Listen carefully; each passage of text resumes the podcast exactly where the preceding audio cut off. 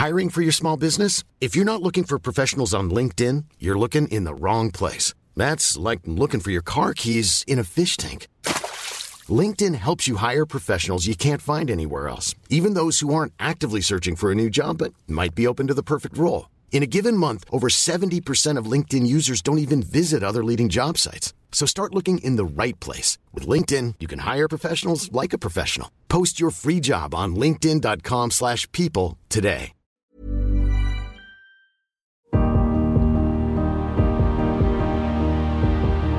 Bonjour, je suis Agathe Le Caron. Bienvenue dans Les Rescapés, le podcast qui vous parle de ces gens qui ont vécu une déflagration dans leur vie, qui a signé la fin de leur vie d'avant et conditionné leur destin. Nos témoins sont des survivants.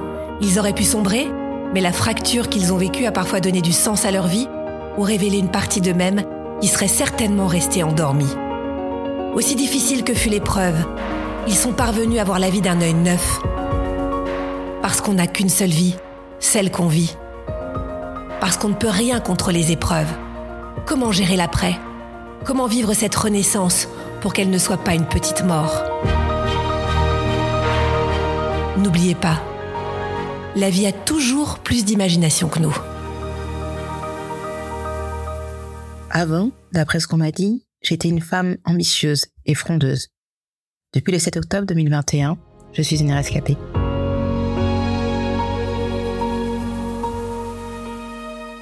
Moi, je m'appelle Jaël. J'ai grandi dans une famille euh, d'origine antillaise, plutôt euh, dans un cadre, euh, on va dire, bourgeois. J'ai grandi en région parisienne dans le 94 et 91 quand j'étais enfant. Je suis la dernière d'une fratrie de, de trois. J'ai un grand frère et une grande sœur qui ont 10 ans de plus que moi, du côté de ma mère. Mes parents ont divorcé quand j'étais assez jeune. J'avais 6 ans. Donc c'est vrai que j'ai pas forcément côtoyé mon père qui lui par ailleurs a eu d'autres enfants, puisque du côté de mon père, nous sommes 13. Donc euh, j'ai grandi dans un environnement un peu mixte, avec une mère qui travaillait euh, à la Banque de l'Union européenne, qui était euh, avec un statut un peu d'expatrié dans un environnement, on va dire, très intellectuel. Et puis mon père, plus dans un environnement, on va dire, caribéen, antillais, où j'allais passer mes vacances quand j'étais enfant. Alors moi, j'ai reçu une éducation plutôt stricte, plutôt vieille école du fait de l'éducation de ma mère, Ma mère est, d'origine euh, martiniquaise et barbadienne. Elle a été, euh, je sais pas si on peut dire adoptée, mais on va dire recueillie à l'âge de 13 ans par une famille euh, juive dans le 16e. Et elle a grandi dans cet environnement-là avec un environnement très privilégié. Je suis une enfant qu'on appelait une enfant précoce ou dite surdouée. Dans les années 80, donc j'ai sauté plusieurs classes puisque je savais lire avant d'entrer en maternelle. Et donc, j'ai pas fait de CP et de CE1. Donc j'étais plutôt une enfant euh, studieuse, euh, rêveuse, très sage, très pleureuse aussi apparemment. Enfin donc maintenant je comprends qu'on dirait plutôt hypersensible, mais on m'appelait le saule pleureur parce que j'étais très dans l'émotion. Et en tout cas de ce que je sais, avec un côté extrêmement famille, que ce soit des deux côtés derrière, puisque ce sont des grandes familles. Ma mère, ils sont huit frères et sœurs, et du côté de mon père, ils sont dix. Donc euh, avec des réunions de famille très relevées, donc des valeurs familiales très importantes, religieuses également, et dans un certain confort financier. Ma scolarité, en fin de compte, arrivée au collège a été un peu chaotique. Ma mère a, a changé de métier. On est parti s'installer euh, dans la Caraïbe pendant deux ans. Expérience qui n'a pas forcément été concluante pour elle au niveau professionnel. Et donc, euh, moi, j'ai dû euh, déménager et perdre tout l'environnement que je connaissais, qui était du coup extrêmement stable, au profit de quelque chose qui l'était moins. Donc, ça a créé vraiment un à dans ma scolarité. Quand on est revenu s'installer en métropole, moi, j'ai repris des cours en candidat libre. J'avais pas repris un cursus euh, classique. Et ce qui fait que ça a un petit peu changé mon orientation, euh, on va dire, de carrière, parce que je pensais euh, plutôt vers des métiers de droit, d'avocat, puisque j'étais une enfant qui parlait plutôt bien et, et peut-être beaucoup. Et puis, dans des métiers avec une forte notion de littéraire. Et les choses ont, ont évolué quand on est revenu s'installer en métropole, puisque moi, le manque de structure et de repères a fait que l'école est passée en second plan donc a un peu changé mes projections euh, initiales.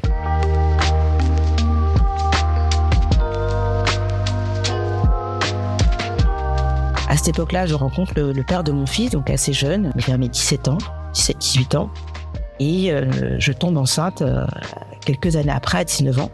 Fatalement, tous les projets de carrière ont dû être revus, parce qu'il y avait quand même la nécessité d'assurer la logistique avec mon fils. Et à ce moment-là, je commence à travailler assez rapidement, mais je continue quand même mes études en parallèle et je passe euh, une maîtrise en communication et relations publiques en parallèle de, mon fils, puisqu'en plus je suis soutenue financièrement par ma mère à cette époque-là, donc qui me permet quand même de pouvoir euh, continuer euh, des études à côté de, de, ma vie de maman.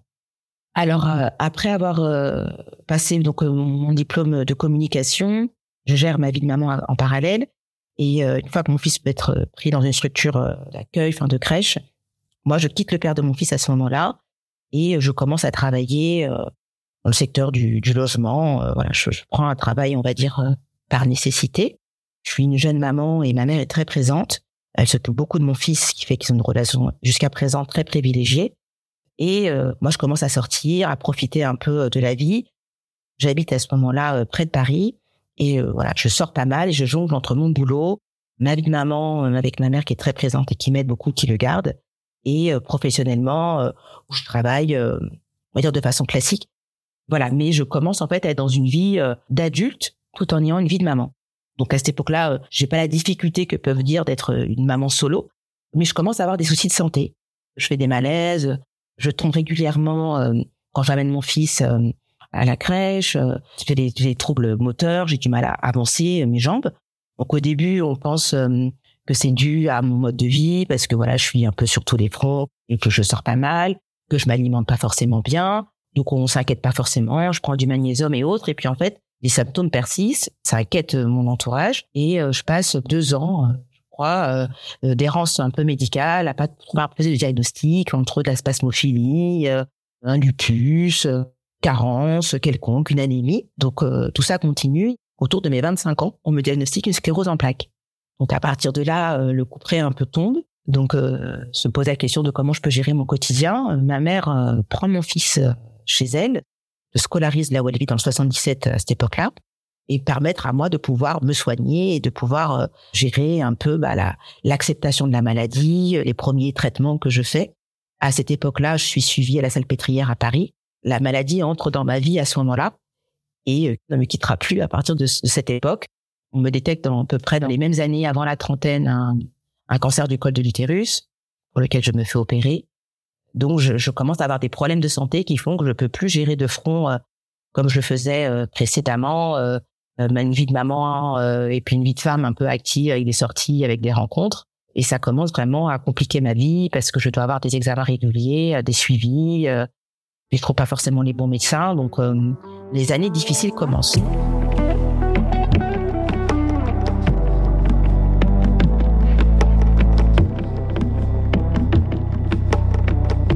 Alors à cette époque-là, du coup, moi c'est vrai que quand j'apprends cette nouvelle-là, de ce qu'on me raconte, euh, je passe par plusieurs phases, alors qui sont euh, peut-être assez classiques, qui est euh, une phase de colère, alors de déni au début, parce que je me dis non non, c'est comme j'ai eu plusieurs diagnostics un peu aléatoires, donc je m'y refuse un petit peu.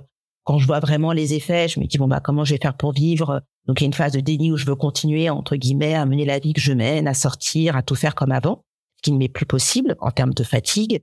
Et puis émotionnellement, c'est compliqué.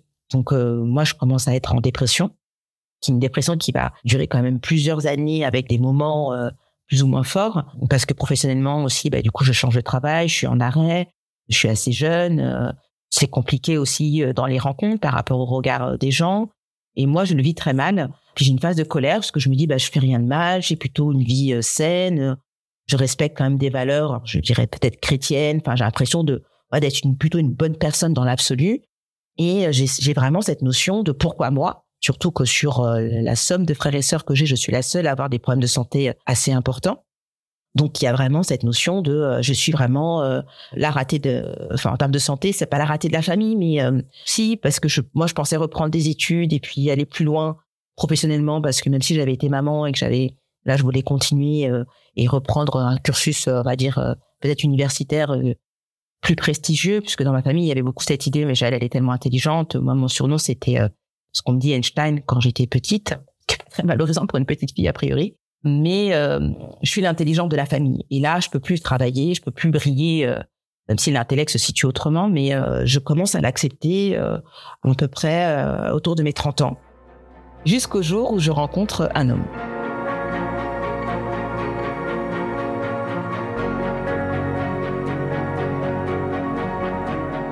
Alors, quand je rencontre cet homme, il arrive un moment de ma vie où, euh, où je me sens seule, je me sens pas forcément euh, très jolie, très désirable du fait de, de la maladie.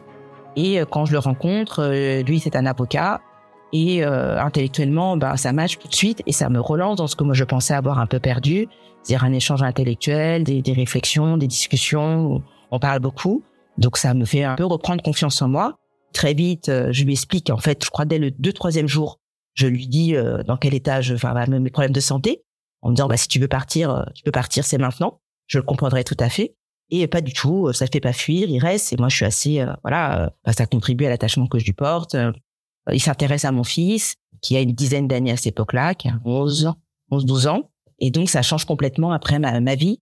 On s'installe ensemble sur Paris, pour le coup, là haut de vie, dans le 15e, et, et je commence une autre partie de ma vie à ce moment-là. Donc, après cette période-là, moi, je retrouve beaucoup de stabilité, un peu de sérénité. On a une vie qui est plutôt agréable. Je reprends un travail euh, sur Paris, une vie active, une vie sociale euh, avec lui, et ça commence à aller mieux. Et puis, bah, la maladie n'est jamais très très loin. Elle se rappelle à moi sur euh, différentes formes.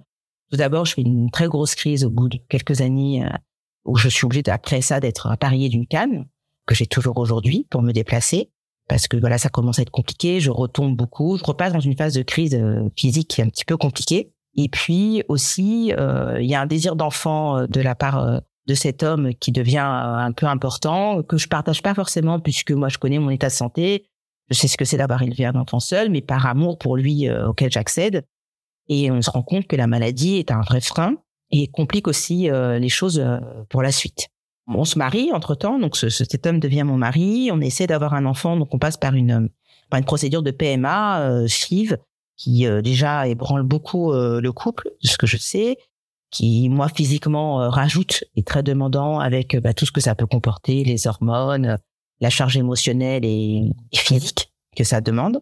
Je fais deux fausses couches à des stades assez avancés, donc qui sont extrêmement éprouvants pour moi, et on le vit pas de la même façon. Et de ce que je sais, ça a créé vraiment de la distance au sein de notre couple.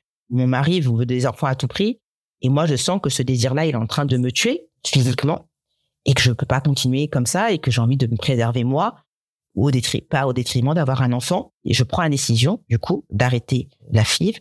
Et ça crée, voilà, une scission. Et à ce moment-là, moi, je, je, décide de, de, quitter mon mari. En partie parce que je voulais pas continuer et aussi, de ce qu'il m'a dit, parce que je lui donnais l'opportunité d'être papa. Parce que je considère que j'ai pas le monopole de la maternité. Et que de toutes les façons, même si lui ne voulait pas forcément, je sais que ça aurait été trop dur pour lui d'y renoncer. Et je préfère renoncer. Donc, il y a aussi une forme d'amour dans le désamour. Et, euh, donc, moi, je demande le divorce.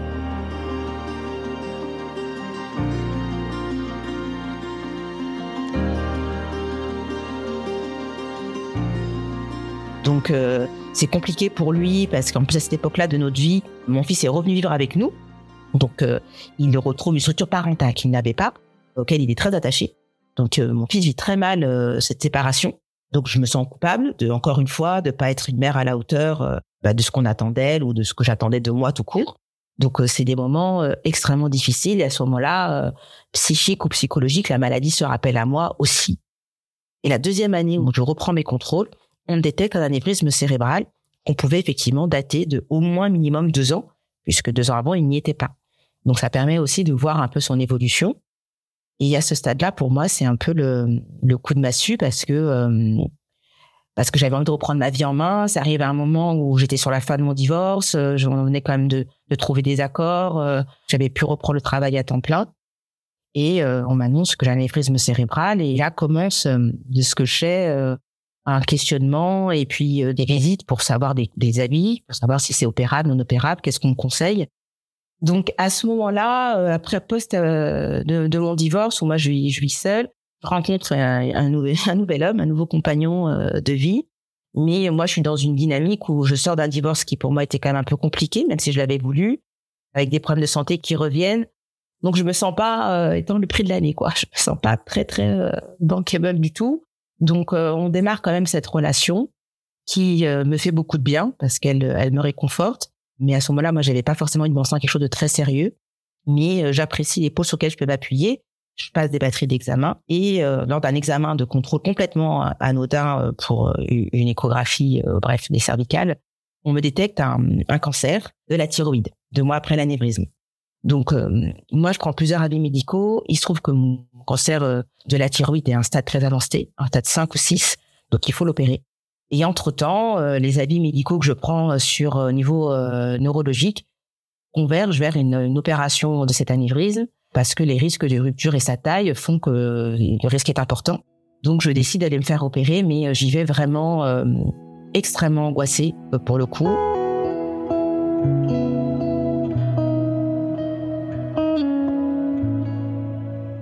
Le 6 octobre 2021, je rentre à l'hôpital, à la Salpêtrière, pour me faire opérer de l'anévrisme cérébral. Donc, euh, à peu près deux mois après l'opération précédente.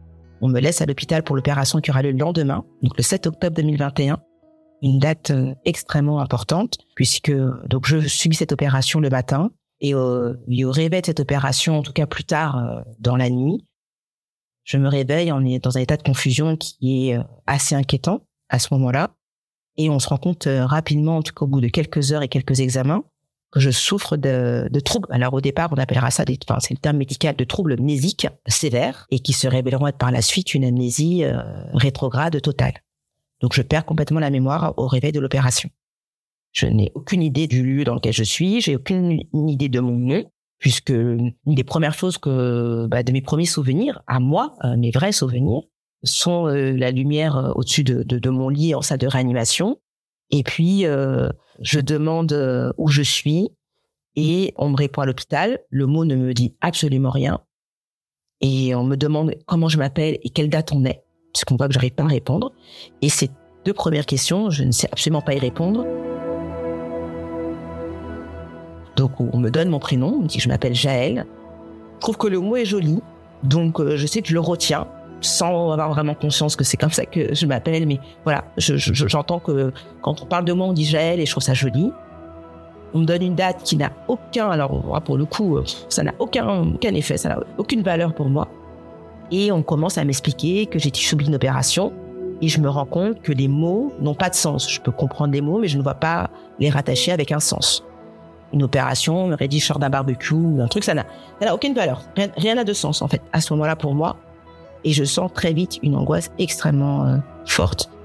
Parce que je crois qu'inconsciemment, euh, si maintenant je le dis avec euh, a posteriori, je sens qu'il y a quelque chose de grave et que ma vie peut-être bascule inconsciemment. Je pense que je le sens et j'ai une angoisse sourde qui m'étreint le cœur, qui ne m'a pratiquement jamais quitté depuis. Je viens de subir une opération du cerveau. On me dit que l'anesthésie a été très importante, peut-être alors du fait de mon angoisse ou autre, mais que voilà, on a chargé beaucoup l'anesthésie donc, c'est pas anormal après une telle anesthésie de dans la confusion, on est en salle de réanimation, on est sédaté. Donc, les premières heures, on ne s'inquiète pas. En tout cas, je ne sens pas d'inquiétude. On me dit simplement de me rendormir et que ça ira mieux à mon réveil. Je me rendors, euh, ce qui me paraît être un court instant, mais qui se révèle beaucoup plusieurs heures. Et en fait, dans la nuit, on fait passer un scanner, parce qu'on voit que l'état de confusion continue. Donc là, il s'inquiète un petit peu de savoir s'il n'y a pas une, une hémorragie post-opératoire. Donc, on me fait passer un scanner dans la nuit. Et je me rappelle euh, être dans le brancard et dans tous ces couloirs, euh, tout était noir, fermé. Et on m'emmène dans une salle de un scanner. Je n'ai jamais vu ça. Donc, je suis une grosse machine avec qui fait des bips. Enfin, moi, j'ai l'impression d'être enfin, aujourd'hui, on dirait la science-fiction, mais je ne sais pas ce que c'est la science-fiction. Donc, euh, enfin, je sais pas comment expliquer, mais là, je suis complètement paumée. Je passe à peu près plus de 24 heures en réanimation. Et c'est à la fin de la réanimation où l'infirmière qui s'est occupée de moi, qui, qui part, elle, qui fait ça certainement, bon, je serais maintenant de vous dire que ça relève, mais bon, pour moi, à l'époque, elle part. Et je la sens qu'elle me dit, euh, ayez confiance en vous. Je suis sûre que vous avez les ressources en vous pour surmonter ça. Et ces simples mots-là, parce que c'est la, seule personne au début qui, qui pas ma seule amie, mais la seule personne que je connais, en fait, m'aura toujours marqué parce qu'effectivement, elle, je sens qu'elle se dit que c'est pas normal. Voilà, elle me dit pas plus que ça, et puis elle s'en va, et, euh, et moi, je reste là. Et quand je dois remonter en chambre, là, les gens sont quand même, euh, voilà, ils sont, je les trouve embêtés et ils savent pas trop quoi faire. Et là, eux commencent à s'inquiéter ou d'un mauvais geste médical ou quoi, mais en tout cas, il y a quand même une inquiétude qui commence à s'installer, on va dire à partir de 24 heures.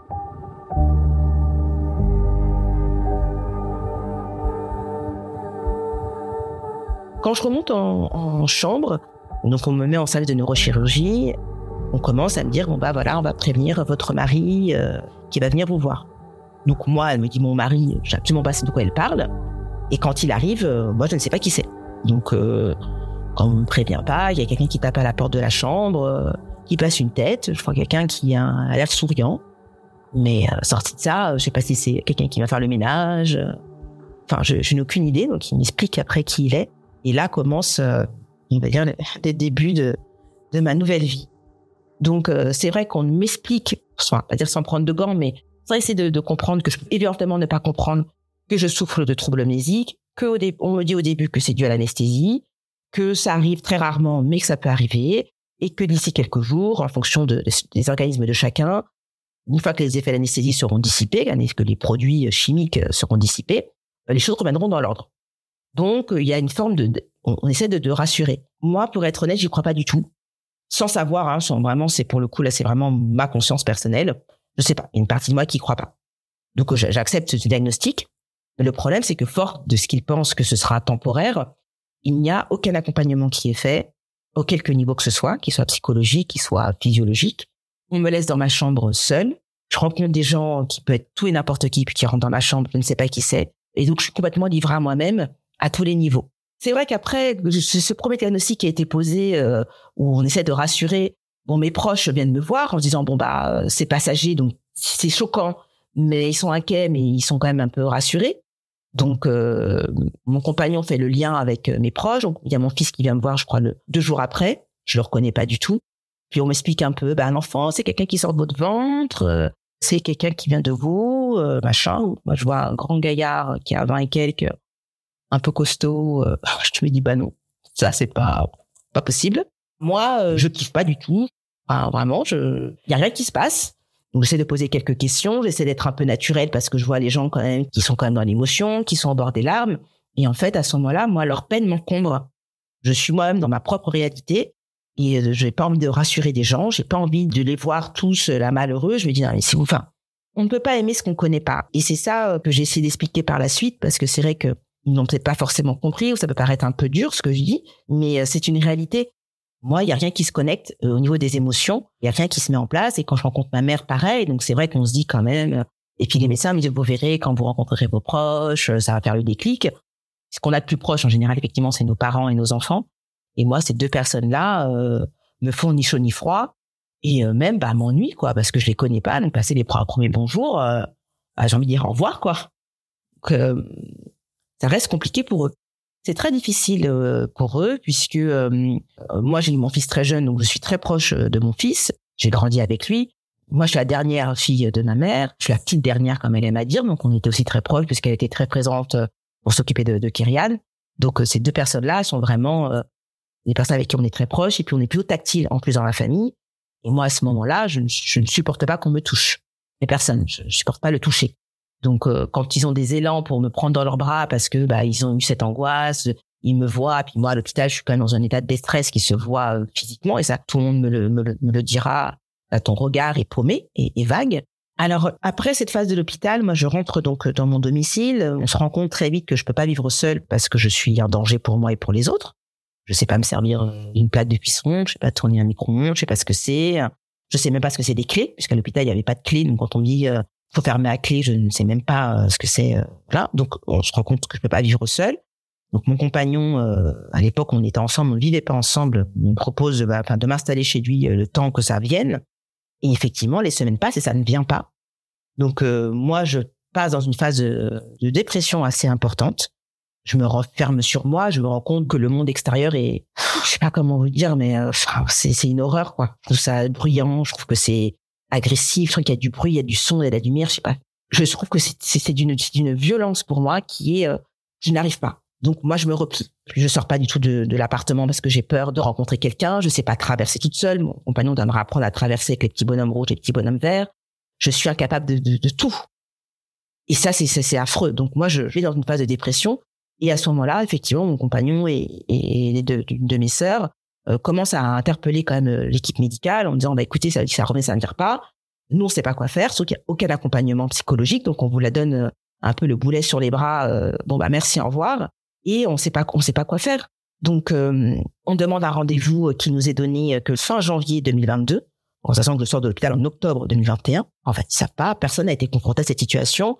Comme je le entendrais beaucoup à part dans les livres et dans les films on ne sait pas quoi faire donc euh, c'est à ce moment-là que sous le conseil euh, d'un de mes proches, on me dit bah fais euh, il y a internet, c'est un truc qui touche tout le monde, peut-être que tu vas rencontrer quelqu'un qui eux pourra nous aider, un médecin, quelqu'un qui va pouvoir nous orienter. Et en fait, à ce moment-là, je fais une, une vidéo, une courte vidéo, j'explique rapidement ma situation en espérant que voilà quelqu'un du corps médical me contacte ou qu'on me dise ce que j'ai, puisque à ce moment-là, euh, le mot d'amnésie rétrograde totale n'est pas vraiment posé, il ne sera qu'en janvier. Et un jour où moi c'est très difficile, je vais parce que j'ai un traitement, euh, puisque j'ai un stent dans le cerveau, euh, donc j'ai un traitement médical assez lourd à prendre.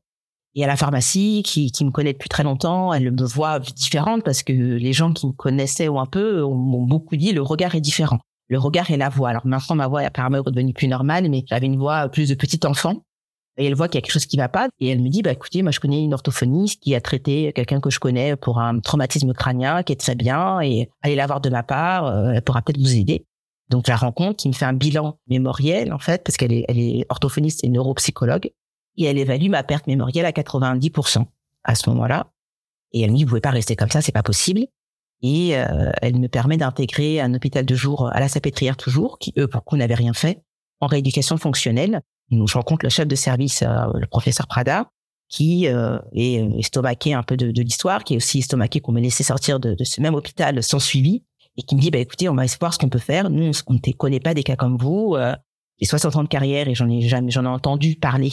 On apprend ça à l'école de médecine, mais j'en ai jamais traité. Mais on va essayer d'adapter quelque chose au cas par cas parce qu'on ne sait pas quoi vous faire faire il n'y a pas de protocole qui existe. Donc, je commence à faire de l'hôpital de jour euh, grâce à ce biais-là, euh, où je fais de l'ergothérapie, de l'orthophonie, euh, de la rééducation fonctionnelle, pour me rapprendre à me servir des objets du quotidien. Donc, une fois que le bilan a été posé et qu'on voit où sont les lacunes, elle me propose effectivement d'être suivie. Et donc, voilà, je, je réapprends les mots, je réapprends ce qu'est un légume, un fruit, l'acide, la mer. on me fait avec des petits coloriages, des dessins, on m'explique, bah voilà, enfin, on me cache les trucs. Après, on me dit, bah, le citron c'est jaune, la tomate c'est les couleurs. Je dois réapprendre aussi les animaux, je ne sais plus que ça existe, donc on me fait les animaux de la ferme. Enfin, je dois tout réapprendre. J'ai une vie à rattraper. Et puis à côté de ça, j'ai euh, les proches qui ont envie que, qui vous ramènent les photos, qui vous ramènent les trucs, et il y a rien qui se passe, quoi. Je ne sais pas ce que c'est aimer. Je ne sais pas ce que c'est d'avoir un rapport intime. Je ne sais pas ce que c'est d'avoir été mère. Je ne sais pas ce que c'est tout ça. Donc en fait, il faut vraiment se mettre dans la place d'un enfant qui naît et euh, quand on est petit, on n'attend pas beaucoup de choses de cet enfant-là. Sauf que de moi, on attend beaucoup de choses parce que j'ai l'air d'une adulte, mais euh, emprisonnée dans une réalité d'enfant.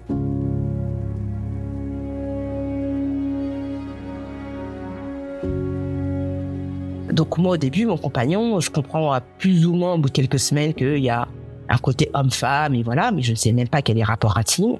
Une fois que j'ai mes règles, je pense que je refais une hémorragie, euh, j'appelle l'hôpital en pensant que je refais un problème. Personne n'a expliqué que ce qu'étaient les règles parce que personne n'a pensé que j'aurais pu aussi oublier tout ça. Enfin, la marge de choses est tellement importante.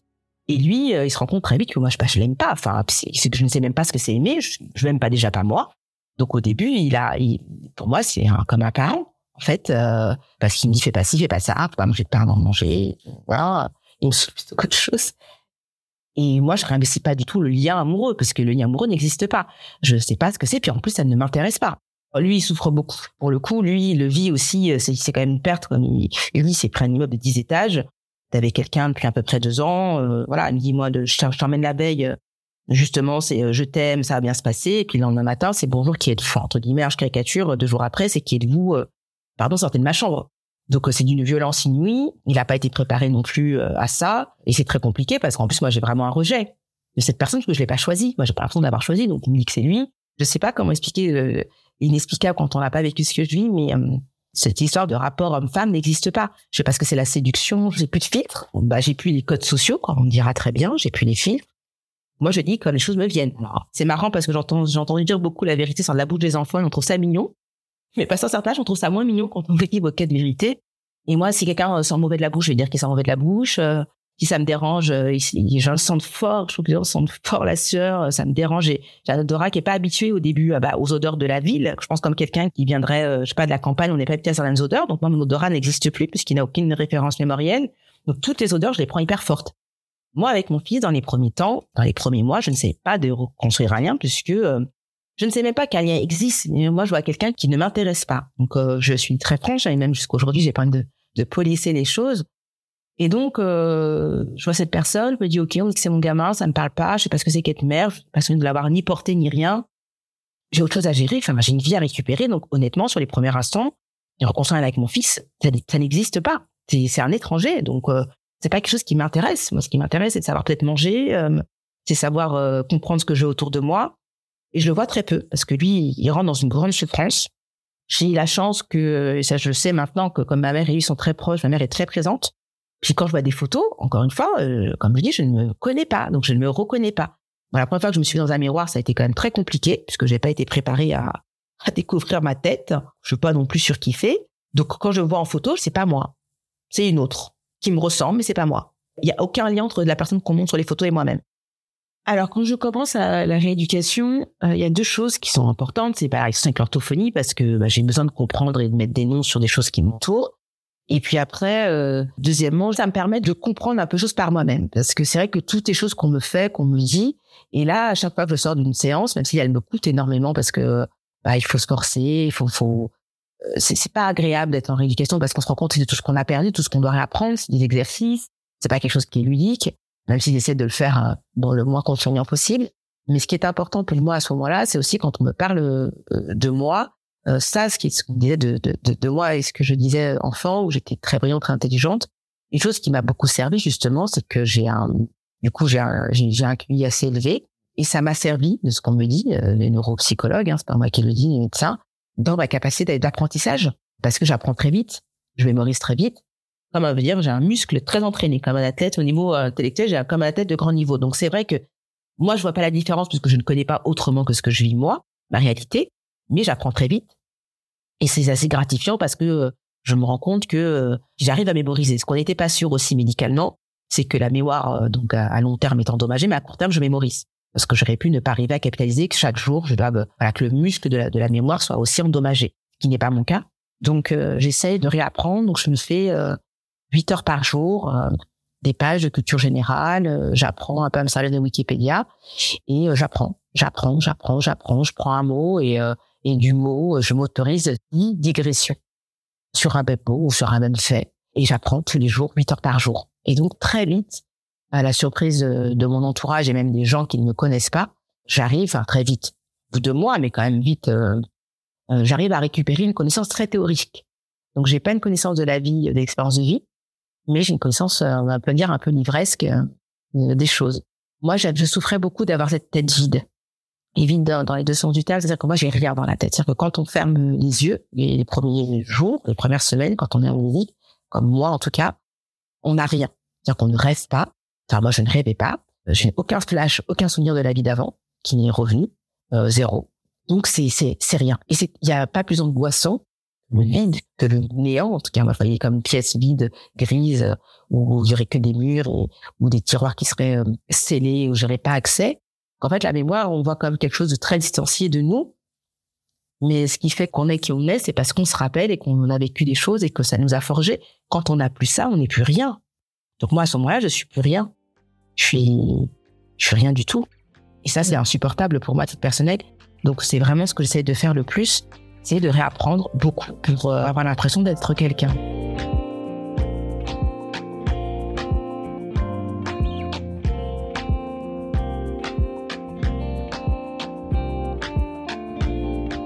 Alors aujourd'hui, euh, moi après la rééducation, en fait, j'en ai fait pendant cinq mois. J'ai quitté Paris, donc j'ai fait en, en 15e.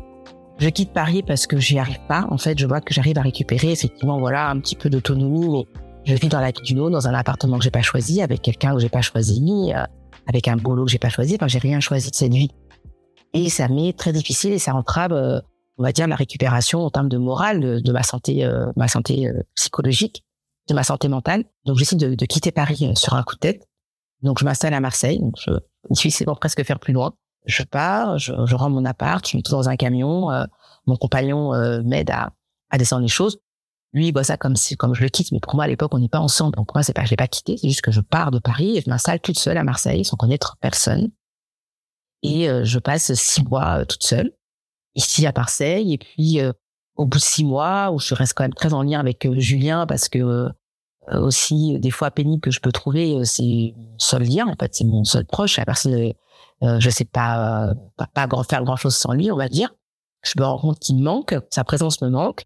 Donc, euh, je lui propose de descendre s'installer à Marseille avec moi et de tenter euh, à ce moment-là pour moi l'aventure du couple, qui pour moi n'existait pas avant, en sachant que j'ai énormément de lacunes, que je ne sais pas ce que c'est que vivre avec quelqu'un, que euh, je ne sais pas ce que c'est que voilà d'avoir une intimité euh, physique avec quelqu'un non plus.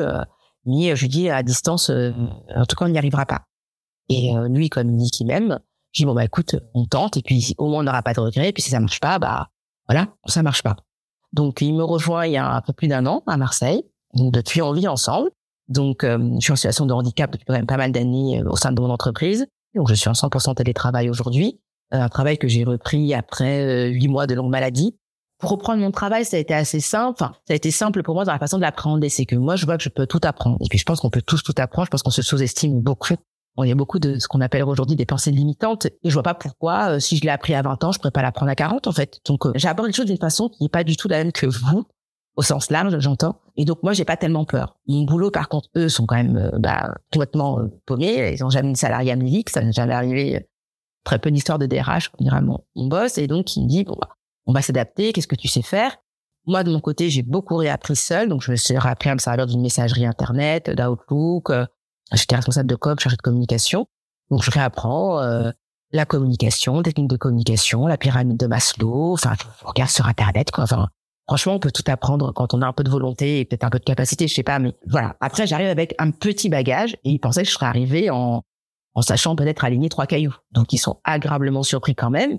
Maintenant, la réalité fait que j'ai pas le même poste qu'avant.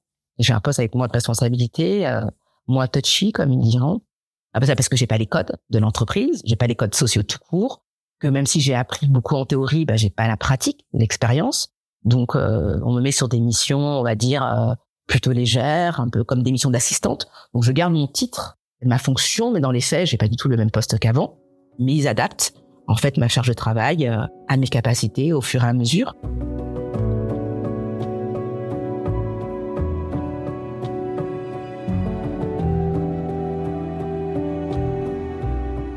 Faire deux ans en juin que je vis à Marseille. J'ai une vie en apparence euh, dite normale. Alors j'ai un appartement, je vis avec quelqu'un, euh, j'ai un travail. Donc tout ça en façade est très normé, ce que je trouve déjà un peu triste de cette norme. Mais euh, à l'intérieur, ça reste très compliqué parce que j'ai deux ans d'existence consciente pour moi, deux ans d'expérience consciente. Et je suis quand même dans un rapport au monde qui m'entoure qui est très compliqué, aux gens qui m'entourent qui est compliqué. Globalement, euh, tous les gens de ma vie d'avant n'existent plus dans cette nouvelle vie. J'ai dû me refaire des amitiés, donc je ne sais pas ce que c'est non plus être ami. J'apprends. Moi, j'ai pas eu de crèche, j'ai pas eu d'école. Je me souviens pas de ce que c'est d'avoir vécu en collectivité, de la fac. Donc tout ça n'existe pas. Donc moi, j'ai une vie normale en apparence dans un corps qui, dans un état d'esprit qui l'est pas. Moi, j'ai envie de, de boire des coups euh, avec des copains euh, toute la journée, de refaire le monde, de discuter, de théoriser. Euh. Je suis, j'étais beaucoup sur les réseaux sociaux parce que bah, c'est ma génération. En fait, moi, quand on me dit souvent, mais quelle génération? Moi, je suis cette génération-là. Je connais pas avant la référence des années 80-90. Quand on doit faire, je sais pas, il y a des musiques qui passent tout bêtement. Ça ne me parle pas. C'est-à-dire que donc, du coup, je suis un décalage avec les gens de ma génération, dire les quarantenaires qui ont tout un tas de voilà de références culturelles, sociales euh, et autres qui n'existent pas chez moi. Je me sens plus proche des jeunes qui ont 16-17 ans et qui se questionnent sur quoi faire de leur vie et, et comment évoluer dans ces sociétés qui est pas facile que euh, quelqu'un qui va me dire bah, je vais acheter un SUV, faut investir dans la pierre, enfin ça ne me parle absolument pas. Donc il y a quand même un très gros décalage qui est peut-être pas visible mais qui pour autant est très présent quand je réfléchis à, à, tout ça, parce que ça, ça fatalement, ça, ça, questionne, il y a deux choses que je me suis dit, c'est j'ai pas forcément trouvé euh, de sens comme les gens euh, pourraient l'entendre au premier chef. Par contre, euh, je pense que ça ne m'est pas arrivé par hasard et que moi, j'ai pas envie que je ne sorte pas quelque chose de, tout ça. Si c'est pour juste subir, parce que je peux en parler d'une façon très intellectualisée, très analytique, mais au quotidien, j'en chie vraiment beaucoup, encore énormément je vois les, ravages que ça fait sur mon entourage, je vois mon adaptation qui va peut-être encore être très longue. J'ai perdu 40 ans de vie, qui est considérable quand on en vit en moyenne 80. J'ai eu des problèmes de santé qui restent pour le coup eux importants. Mon corps lui n'a pas oublié. Donc j'ai quand même une vie qui est quand même amputée de, pour moi, de l'essentiel. Et si j'en fais pas quelque chose, et c'est aussi une des raisons qui fait que je témoigne, que ce soit sur les réseaux ou, dans le cadre d'émissions ou de témoignages comme celui-ci, c'est que j'ai vite compris, par contre, Hein, même si mon histoire est assez extraordinaire pour quelqu'un de très ordinaire. Parler déjà, ça aide, c'est très thérapeutique, ça vaut toutes les thérapies du monde. Et moi, je suis contente d'avoir un regard euh, neuf sur les choses. Il n'est pas parfait, mais je crois qu'il n'y en a pas de regard parfait. Et j'appréhende l'autre avec une différence que j'avais pas avant. Moi, je viens d'un milieu plutôt bourgeois, avec des codes pour le coup, avec beaucoup d'a priori, beaucoup de préjugés, euh, très parisienne, euh, dans les beaux quartiers. Et c'est vrai qu'aujourd'hui, j'ai un regard sur tout ça qui est très différent. J'ai l'impression que je suis connectée à quelque chose de plus vrai de ce qu'on me dit de moi, encore une fois, même si je me juge pas et que j'avais, certainement mes bonnes raisons d'avant. Et je me dis, il faut que j'en fasse quelque chose parce que je vois que j'aide les gens. J'ai beaucoup de gens qui me contactent, qui ont vécu, alors pas des situations analogues, mais qui ont des parents qui souffrent d'Alzheimer, euh, des gens qui ont subi des traumatismes euh, différents, que ce soit par rapport à une amnésie traumatique suite à des abus ou autre. Il y a pas mal de choses. Et le fait que moi, j'ai un regard très simple, qui est pas, je vais pas dire une fois, je dis pas qu'il est parfait, mais très simple sur les choses, c'est que, bah, j'aide et je vois que les gens me disent, bah, merci, votre témoignage m'a fait du bien, vous avez raison, gardez votre âme d'enfant le plus longtemps possible, tout le monde devrait avoir une petite amnésie un jour dans sa vie pour en faire un peu un reset. Et même si les gens se rendent pas compte parce que c'est loin d'être fun, moi, je me dis, faut que j'en fasse quelque chose pour que du coup, justement, in fine, j'arrive à en trouver un sens. Aujourd'hui, je pourrais pas dire que je suis épanouie, ce serait mentir. Je suis plutôt contente de celle que je suis, aussi euh, complexe soit-elle. Je suis quand même assez fière de ce que j'arrive à accomplir au quotidien euh, parce que ça reste euh, compliqué. Et je suis contente du chemin que j'ai parcouru en deux ans, ça clairement. Mais l'épanouissement, non, c'est pas possible au bout de deux ans. j'ai trop perdu pour me dire aujourd'hui je me sens épanouie. Par contre, je me sens je pense, plus euh, raccord avec celle que je suis. Il n'y a pas longtemps, quelqu'un m'a dit, mais peut-être qu'en fait, euh, parce que mon caractère a quand même beaucoup changé, et on me dit peut-être qu'en fait, la, la vraie vous, c'est celle qui est maintenant, pas celle qui, enfin, redevient à l'état de ce qu'on est quand on est départi de ce qui nous a rendu fort ou rendu aussi euh, plus dur de la vie. Et si ça, c'est la vraie moi, je la trouve plutôt chouette, mais très complexe.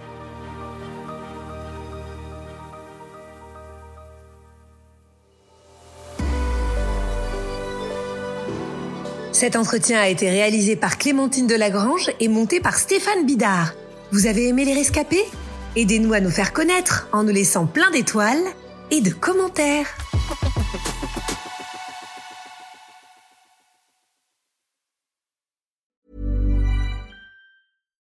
Mom deserves the best, and there's no better place to shop for Mother's Day than Whole Foods Market. They're your destination for unbeatable savings, from premium gifts to show-stopping flowers and irresistible desserts. Start by saving 33% with Prime on all body care and candles. Then get a 15-stem bunch of tulips for just $9.99 each with Prime. Round out Mom's menu with festive rosé, irresistible berry chantilly cake, and more special treats. Come celebrate Mother's Day at Whole Foods Market.